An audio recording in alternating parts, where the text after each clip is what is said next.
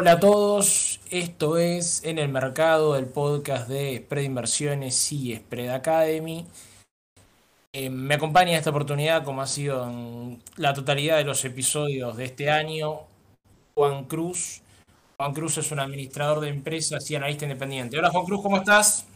Hola Rodrigo, ¿cómo va?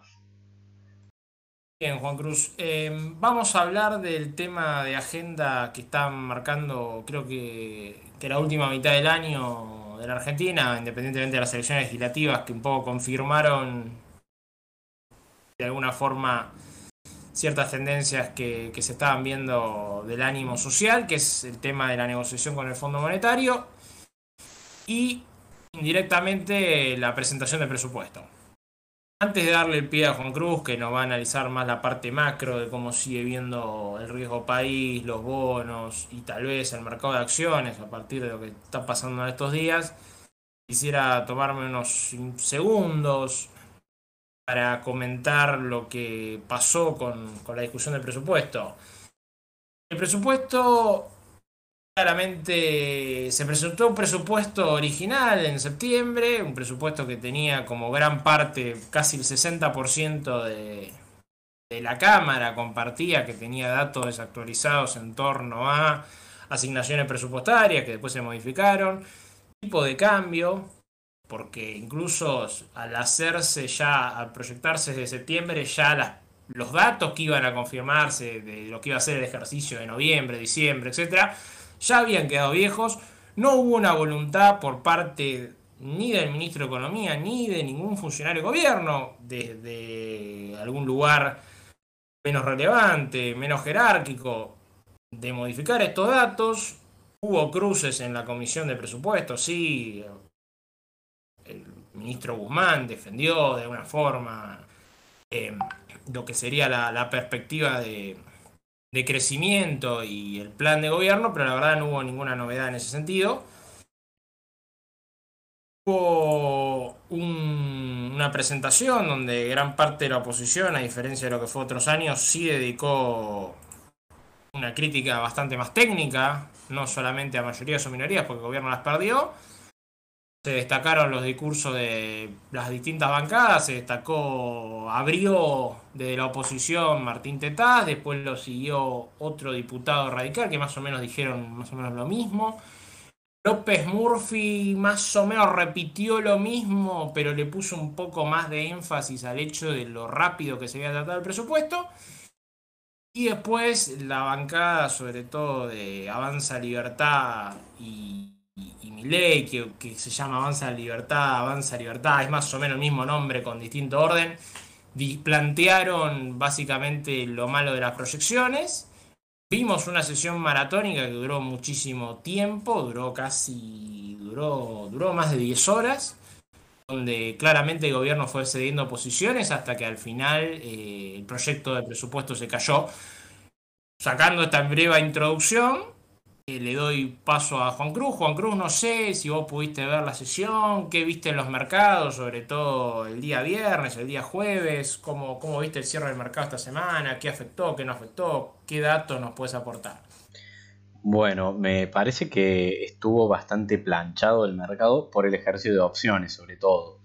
Eh, con, ese, con ese tema, nadie quiere sorpresas, digamos todos a esta altura del ejercicio ya tienen, todos hablo de las manos más grandes, ¿no? Tienen sus posiciones bastante definidas, entonces no suele haber movimientos eh, grandes o sorprendentes en estas últimas semanas. Por eso me parece que este efecto que puede tener tanto todo este tema de la discusión del presupuesto, lo que, digamos, lo que nos deja esa sesión especial y eh, lo que pudiera pasar con el FMI, me parece que todo eso va a impactar a partir del lunes en los mercados. Y ya que estamos, aprovecho para preguntarte cómo lo ves vos, eh, de qué crees que, que nos queda. ¿Estuvo bueno, estuvo mal? Porque si bien no hubo un acuerdo, lo cual uno podría decir, eh, bueno, de paso doy mi mirada, me parece que podría decir, uh, no hubo acuerdo, no hay diálogo, eh, seguimos sin construir nada, pero por otro lado, puede que sea una buena señal para el mercado el hecho de que el oficialismo ya no tiene tan fácil eh, tomar, tomar decisiones y en una de esas eh, como que el poder está un poco más repartido y en una de esas eh, incluso es algo positivo, pese a que el presupuesto no se haya aprobado. No sé cómo, qué sensaciones te dejó a vos esa sesión. Yo creo que la sensación más importante que nos deja la sesión es un gobierno que no pudo establecer una narrativa interesante, no pudo cerrar con distintos bloques provinciales, porque en realidad, cuando vos ya no tenés una mayoría circunstancial, tenés que empezar a tomar, a hacer toma y daca de gastos y beneficios. De hecho, la bancada de Córdoba, vos sos de Córdoba, incluso la bancada peronista de Córdoba fue muy crítica en torno al gobierno e incluso sobre todo, por ejemplo, al caso de, las retenciones, digamos. Lo que vos ves ahí es que vos tenés un oficialismo que de alguna manera tiene una serie de gastos que tendría que aplicar la nación, ponele, pongámosle, y si no esa guita o la transfiere a las provincias y le da más poder literal a los gobernadores este año, que realmente para mí ese fue el dato también, uno de los datos. No. Tendría que haber repartido el poder, incluso dentro del propio oficialismo para el grupo de peronistas, eso no pasó. Y se suma a un eh, Juntos por el Cambio barra radicalismo que eh, se pusieron bastante más intransigentes. A mí me parece que el tema más del driver más bajista del mercado, si querés, es que no hay una voluntad de, de dar una señal clara de qué gasto se ajustaría y qué criterio se utilizaría. Pareciera todo indicar que el ajuste del gasto va a ir en torno a la energía. Ese parece ser la señal para mí más alcista y quizá tenga efecto en Edenor, por decir un ejemplo, tenga efecto en cierto tipo de empresas, tenga efecto en quizá hay algo con Telecom, quizá hay algo con, ese tipo de específicos papeles. Pero desde el punto de vista más macroeconómico no creo, me parece que quizás el fondo si aplica eso y la suba de tasas de interés quizá ayude a, trazar un mapa más creíble en ciertos ejes que hoy eran de mucha incertidumbre. Pero la verdad que no, no se ve, no, no se ve, me parece que vamos a un camino de mucha improvisación. Esto va, va, a tener que cerrar, o sea, cerrarán con el fondo una serie de políticas, pero hay que ver si en otra serie de políticas, con lo que con algún con, el, con los recursos que le queda de excedente no salen a hacer otro gasto. Si hacen viaje de egresado, pero ajustar energía y gastar lo mismo, estamos en el mismo problema. No sé cómo la ves vos en ese sentido.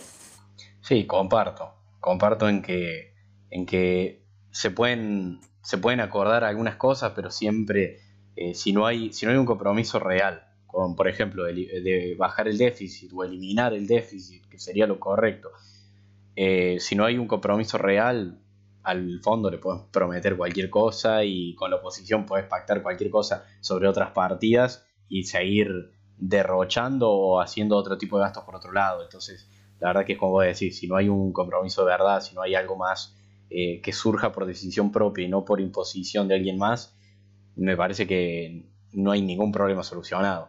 Eh, seguiremos por la misma y también veo lo que ves vos de que no, seguimos sin un plan, seguimos sin una idea de hacia dónde ir pero, pero bueno, creo que en cuanto a los mercados, el acuerdo con el fondo me parece a mí que tiene que salir, ¿no? Creo que hay mucho para perder por parte de las dos partes y, es innecesario eh, extender las negociaciones y sobre todo eventualmente no llegar a un acuerdo.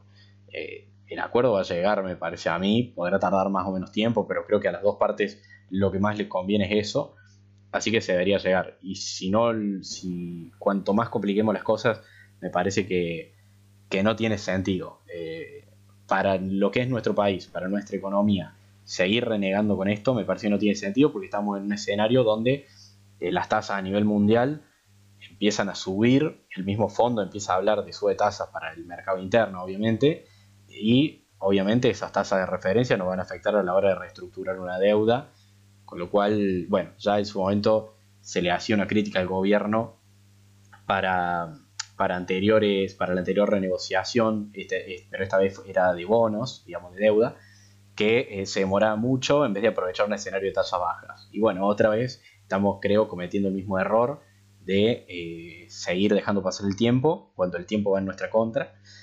Así que bueno, pero yo creo que ese acuerdo va a llegar y creo que el mercado va a empezar a pricearlo a partir de esta semana. Obviamente podría pasar que el mercado no vea esto que veo yo y empiece a pricear un escenario negativo, pero eh, yo por ahora, tratando de hablar del futuro, de adivinar, me la juego más a un escenario un poco más positivo. Hablando de eso, ¿pudiste chequear que el otro día hablamos sobre análisis técnico? ¿Pudiste ver el, el Merval, digamos, en dólares? Eh, ya se acerca de nuevo a desafiar la, la resistencia de la caída histórica de 2018. Yo la verdad no lo vi. ¿O todavía sigue por debajo? ¿Lo pudiste ver, no? Lo vi y estamos literalmente contra esa resistencia. Estamos, esa resistencia yo la tengo marcada más o menos en 408 dólares más o menos y estamos en 397 aproximadamente. Siempre aproximado porque viste cómo es la medición del contado con liqui, que tenemos por ahí diferencias horarias ahora con el mercado de afuera, entonces los datos no son 100% precisos en la comparación y demás, pero estamos ahí, estamos contra la resistencia y de abajo tenemos el piso del canal eh, alcista que, por el que estamos circulando que está muy muy cerca. Así que en estos meses como mucho, uno o dos meses necesitamos, vamos a tener una definición porque se acaba el espacio desde el punto de vista técnico, obviamente. Claramente ahí vemos cómo, cómo este dato, este, este dato del análisis técnico es increíble cómo puede seguir sirviendo como un, como un corrector de cualquier expectativa que uno quiera hacer. Porque este dato, al casi tener ya un par de años, viene marcando literalmente, el, realmente hay un cambio real de, política económica. Y bueno, todavía el mercado cree que no. En lo profundo. ¿Por qué? Baja, baja, baja, baja, baja, baja. Y cuando viene un momento crítico que todo el mundo cree que, bueno, podría pasar, se queda ahí y no lo, y no lo desafía. Eh, creo que siendo, creo que esto es lo último que, quisiera como meter acá, que creo que es algo que también se habló en Mercado Profesional, y lo habló Rubén y lo habló Alexis. Viste que lo habló también Manuel Oyamburu, viste que el mercado de bonos está mucho más pesado que el mercado de acciones. Si este, el mercado de acciones pareciera ser mucho más sensible a la expectativa electoral y moverse más rápido, ser más optimista. Y en ese sentido, si el gobierno no cierra con el fondo, tiene un problema de recrudecimiento de problemas con la inflación y otros, la perspectiva electoral a los próximos dos años, o sea, habría que ser muy muy fanático para ser optimista, sobre todo después de la elección. Porque incluso aunque ganaran descabelladamente, tendría una un poder legislativo todavía más limitado. O sea, van a llegar a un escenario donde su, su, capacidad para recuperar terreno cada vez se empieza a condicionar más porque van a renovar lo que en realidad no le fue tan bien esta vez. Y si vuelve a una mala elección, aunque ganaran por medio por ciento, ya la Cámara de Diputados la, la pierden y senadores probablemente la tendrían en minoría. ¿Vos crees que las acciones van a. esta brecha entre acciones y bonos se va a mantener? ¿Hay como una posibilidad de que se, se, separen? Y no creo, la verdad.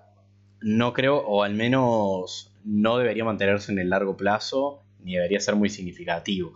Al final, eh, las empresas, el valor de una empresa depende de los flujos de fondos que genere y de la tasa a la que se descuenta, ¿no? La tasa depende fuertemente de. Eh, riesgo país, por lo tanto también de los bonos. Pero bueno, podríamos tener un escenario donde los bonos cayeran, las tasas subieran y las acciones no suban porque hay expectativas sobre los flujos futuros, que es un poco lo que yo estimo que puede pasar con las principales acciones de Estados Unidos.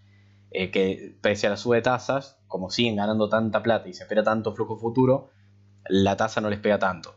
En este caso, yo no creo que alguien realmente apueste a que las empresas argentinas puedan ganar mucho dinero en este contexto, y más si seguimos sumando eh, drivers negativos.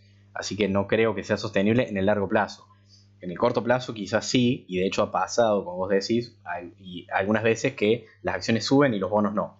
Después lo que suele pasar es que las acciones retroceden o que los bonos, bueno, eh, o ambas cosas, y que los bonos recuperan, o las acciones retroceden y en el segundo movimiento los bonos se acoplan, pero, pero en el largo plazo me parece que no sería posible o no debería ser posible mantenerlos en este contexto.